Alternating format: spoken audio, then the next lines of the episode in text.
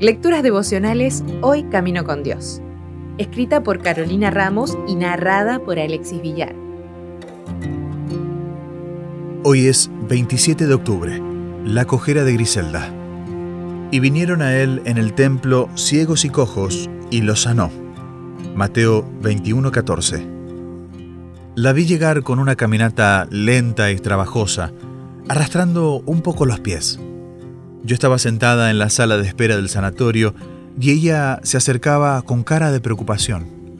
Apoyado en su brazo venía un hombre sumamente pálido y delgado. La mujer se sentó a mi lado, exhaló un suave suspiro y miró hacia adelante.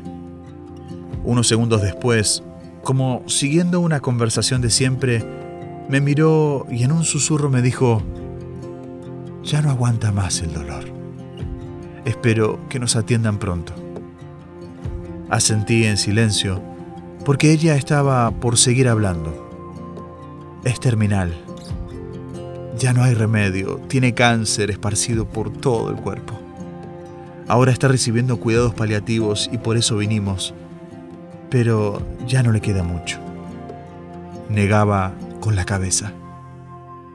Hizo una pausa y continuó. Yo también estoy por hacerme revisar.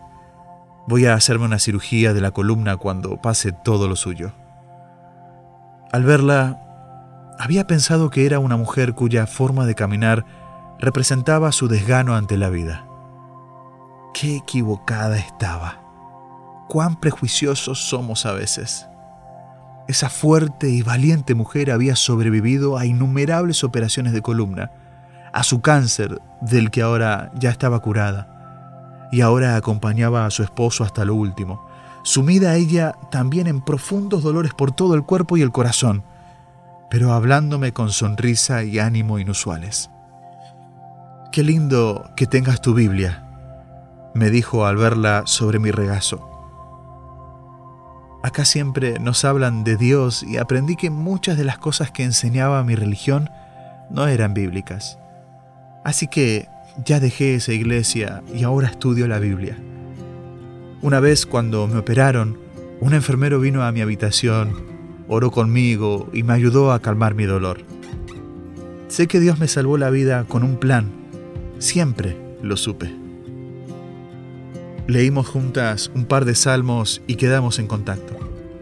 Seguramente hoy te cruzarás con alguien en la calle en el trabajo o en las clases con quien podrías derribar prejuicios y compartir la palabra de Dios. Pídele a Dios que te use y te dé humildad para aprender de ellos también.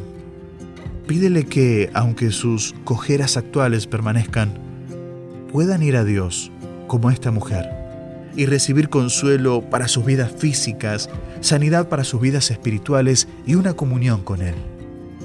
Como este enfermero cristiano, cumple tu doble deber. Aprovecha las oportunidades. Vendrán solas. Si desea obtener más materiales como este, ingrese a editorialaces.com.